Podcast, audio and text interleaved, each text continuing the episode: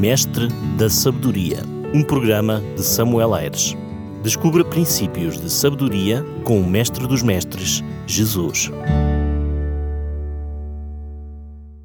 Olá, que alegria e prazer poder saber que está aí desse lado acompanhando mais um Mestre da Sabedoria. Quero que saiba que tento dar sempre o meu melhor para que a cada semana você que está aí desse lado possa receber o alimento sólido para a sua alma sabe que ao preparar cada tema eu acabo por ser o maior beneficiado, pois a mensagem é em primeiro lugar para mim. Se tem vindo a acompanhar as últimas reflexões aqui no Mestre da Sabedoria, já se deve ter apercebido que estamos a meditar na oração do Pai Nosso. Hoje vamos falar sobre tentação e livramento. Se por acaso não ouviu os temas anteriores, pode sempre aceder ao nosso site da RCS e procurar o programa Mestre da Sabedoria e ali encontra então os temas mais antigos. Como disse há pouco, hoje vamos falar sobre a tentação e livramento. Acompanhe-me na leitura que serve de introdução a este tema. Nós vamos ler Mateus 6,13, que diz assim: E não nos deixes cair em tentação, mas livra-nos do mal.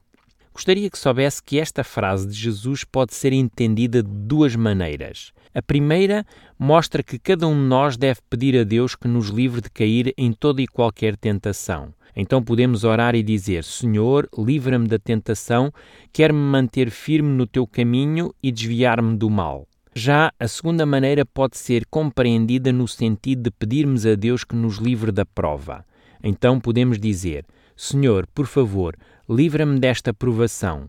Não quero viver esta angústia, não quero passar por este teste tão duro. A palavra tentação usada por Jesus na oração do Pai Nosso é a mesma palavra que Pedro usa, por exemplo, na sua segunda carta, no capítulo 2 e versículo 9. Ouça o que ele diz: É porque o Senhor sabe livrar da provação os piedosos e reservar sob castigo os injustos para o dia do juízo. Veja, o Senhor sabe livrar da provação os piedosos. Aqui o tradutor leu a palavra peirasmos no grego e achou que a melhor tradução seria provação e não propriamente tentação. Com este duplo sentido da palavra peirasmos, podemos entender de uma forma mais profunda o significado que o Mestre Jesus quis dar às nossas petições. Jesus sabia que tanto as tentações como as provações fazem parte do nosso dia a dia. Todos nós somos tentados diariamente e também somos provados muitas vezes. Quando lemos na oração Não nos deixes cair em tentação, temos de entender que Jesus não está a dizer que Deus nos vai tirar as tentações ou as provações da nossa vida. Não, não entenda desta maneira. O objetivo ao pedirmos é sermos protegidos da tentação ou provação. Ou seja, Deus está lá conosco na luta, cuidando de nós não é pensarmos que Deus vai evitar ou nos preservar de vivermos essas tentações ou provações. É bom que esta ideia fique clara, pois podemos ficar com a sensação que as nossas orações não são atendidas, pois volta e meia lá estamos nós no meio da fornalha ardente. Já agora, falando em fornalha ardente, se for ao livro de Daniel, no capítulo 3, vai ver que Deus não livrou aqueles jovens hebreus da fornalha. Eles foram mandados lá para dentro. A maravilha das maravilhas é que Deus também lá estava dentro com eles. Deus não os livrou da fornalha, Deus livrou-os na fornalha. Por vezes sentimos-nos tristes porque parece que Deus nos abandonou. Parece que estamos a carregar um grande peso sozinhos. Temos a sensação que em algumas etapas da nossa caminhada só existem as nossas pegadas no caminho. Nessa altura, é bom lembrarmos que o mesmo Deus que nos ajudou no passado também nos vai ajudar agora no presente. Lembro-me de uma experiência pessoal vivida por mim e pela minha esposa já há alguns anos que talvez nos possa ajudar a perceber melhor esta confiança em Deus. O que se passou foi com o nosso filho. Tinha apenas 23 dias de vida quando lhe foi diagnosticado um problema no músculo do piloro. Trata-se um músculo que assiste o canal entre o estômago e os intestinos, que não permitia que a comida fizesse o seu percurso normal. E por causa disso teria de ser aberto e fazer uma incisão nesse músculo para aliviar a pressão que ele estava a fazer. Para mim e para a minha mulher foi um choque, pois nem queríamos acreditar que o nosso primeiro bebê, com apenas alguns dias de vida, iria passar por esta experiência. A verdade é que nós pais tivemos de confiar o nosso filho nas mãos de um cirurgião, ainda por cima alguém que nem conhecíamos. Sabíamos que, inevitavelmente, o nosso filho iria ser cortado e que iria ter dores. Mas havia dois fatores que nos levavam a confiar no médico. O primeiro era a confiança na habilidade que lhe assiste para operar com sucesso, e o segundo, a fé em sua sabedoria para fazer a coisa certa no momento certo para o bem do nosso filho. Nós sabíamos que depois daquele momento mais difícil e que envolvia dor, o resultado seria melhor do que antes da operação. Veja agora isto. Se temos facilidade em confiar num médico humano que muitas vezes falha, por que é tão difícil confiarmos em Deus que nunca falha? Por que continuamos a duvidar do seu cuidado e do seu amor? Agora pense nisto. Se fosse o meu filho de 23 dias a escolher se queria ser operado ou não, o que é que acha que ele escolheria? Dificilmente ele deixaria que o cortassem. Quase de certeza que não escolheria passar por aquela dor. Tivemos de ser nós os pais a decidir por ele. Sabíamos que no final tudo culminaria no bem do nosso filho. Também acredito que, da mesma forma, nós, ou seja, eu e você que está aí desse lado, não iremos escolher tentações ou provações que muitas vezes Deus permite que chegue à nossa vida. Sendo Ele conhecedor do futuro, sabe que depois da prova e da aflição passar, vamos estar melhor preparados para vivermos um futuro mais feliz. Tivemos de decidir pelo nosso filho. Ele não fazia a mínima ideia do que se estava a passar com ele, nem do que ia viver. Mas uma coisa era certa: nós pais iríamos estar com ele a cada instante, fosse de dia ou de noite, mesmo que também isso ele não tivesse consciência. Assim também nós, mesmo inconscientes do porquê das nossas provas e dores, temos de entender que o nosso Pai Celestial estará ao nosso lado a cada momento, apoiando-nos e fortalecendo-nos nesta experiência. Acredito que só quando estivermos face a face com Jesus é que nós vamos perceber que não escolheríamos outro caminho diferente para a nossa vida daquele que Ele escolheu também para nós. Existe uma promessa de Deus feita a cada um de nós quando a tentação ou a prova vem sobre a nossa vida. Nós lemos-la em 1 Coríntios 10, 13. Diz assim: não vos sobreveio tentação que não fosse humana, mas Deus é fiel e não permitirá que sejais tentados além das forças. Pelo contrário, juntamente com a tentação, proverá livramento, de sorte que a possais suportar.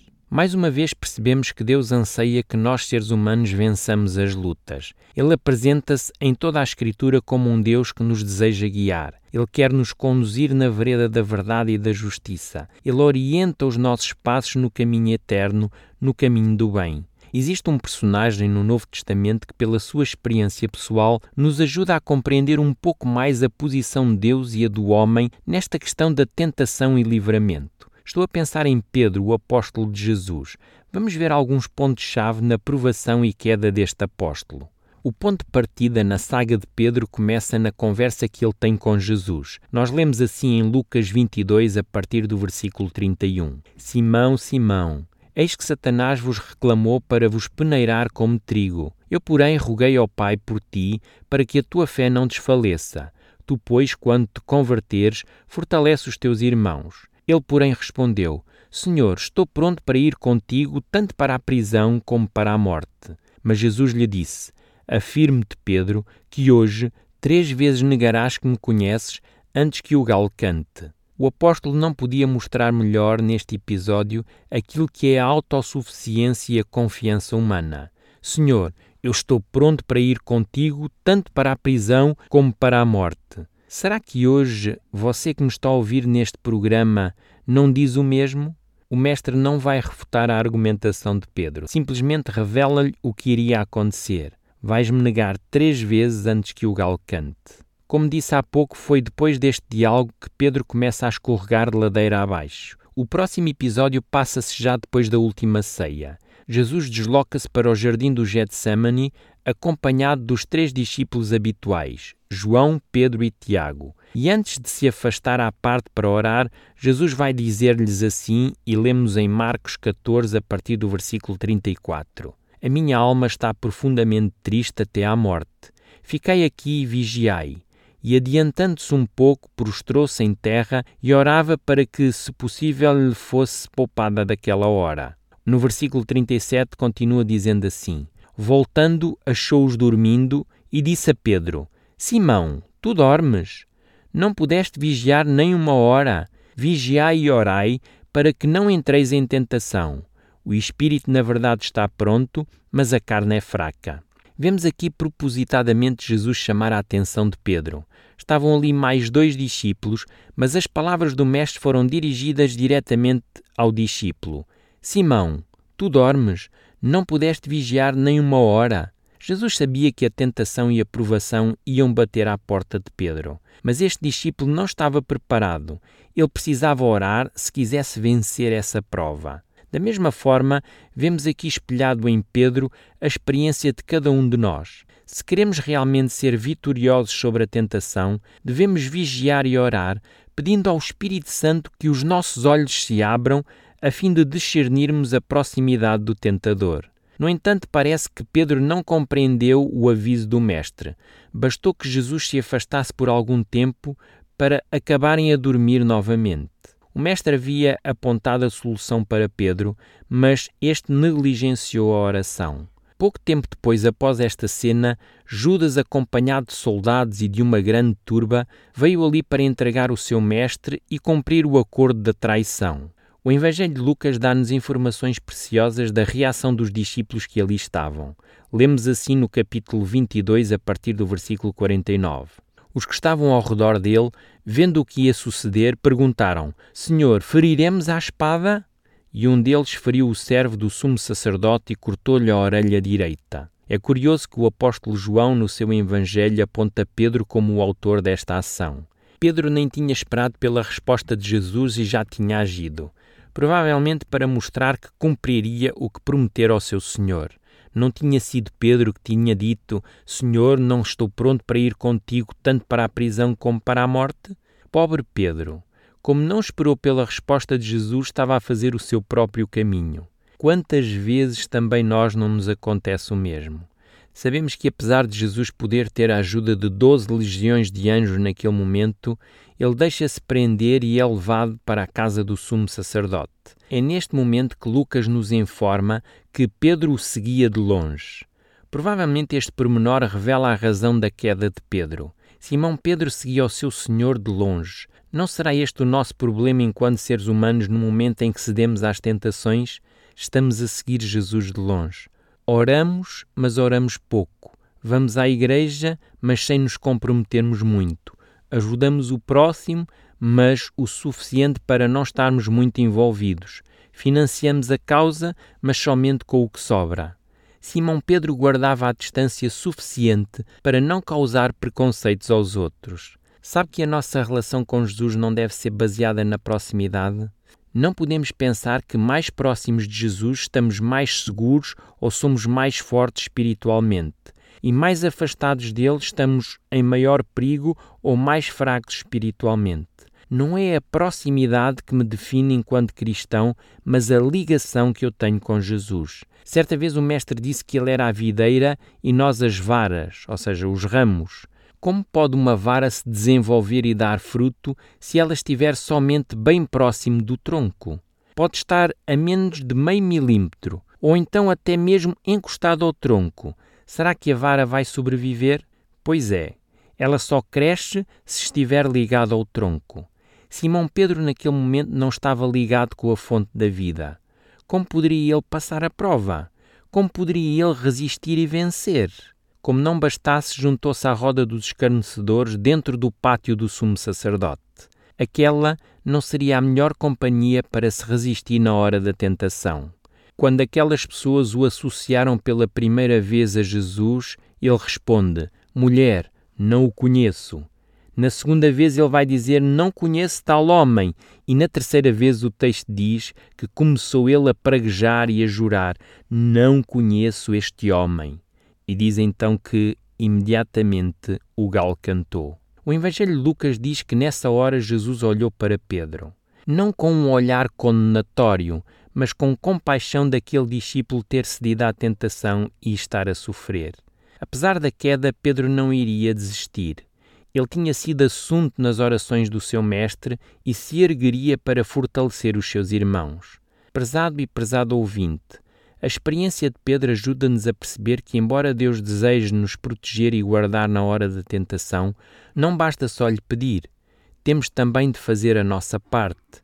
Temos de vigiar e orar, seguir o que Jesus propõe e não o nosso caminho. Temos de estar ligados ao Pai e afastados da comunhão com o mundo. Nessas circunstâncias, mesmo que o diabo peça para nos ir andar, a força que iremos ter ajudar-nos a passar a prova com êxito. Não cair em tentação e ficar livre do mal não deve ser somente um desejo, deve ser também uma realidade. Querido e querido ouvinte, não lhe posso prometer, como ministro do Evangelho, que não irá passar pela fornalha da aflição. O que lhe posso dizer é que o Salvador Jesus promete dar-lhe a vitória se deixar a sua vida nas suas mãos. A prova pode ser difícil, pode deixar feridas, mas não seremos destruídos. Gostava ainda de lhe dizer, antes de terminar, que a oração do Pai Nosso finaliza dizendo assim: Pois teu é o reino, o poder e a glória para sempre. Amém. Se reparar, assim como a oração começou com adoração ao Pai, também acaba com palavras de adoração a Deus. Espero que depois de ouvir estes temas sobre a oração modelo, as suas orações passem a ter um outro significado. Saber orar vai fazer parte da nossa escola aqui nesta terra. Os discípulos pediram orientação nesse sentido e nós também devemos procurar aprender a orar. Estamos na luta e não perderemos se cairmos. A nossa derrota acontecerá se não nos levantarmos. Por isso, marcamos já encontro na próxima semana e, desde já, um grande e forte abraço deste seu amigo pastor, Samuel Aires. Mestre da Sabedoria um programa de Samuel Aires. Descubra princípios de sabedoria com o Mestre dos Mestres, Jesus.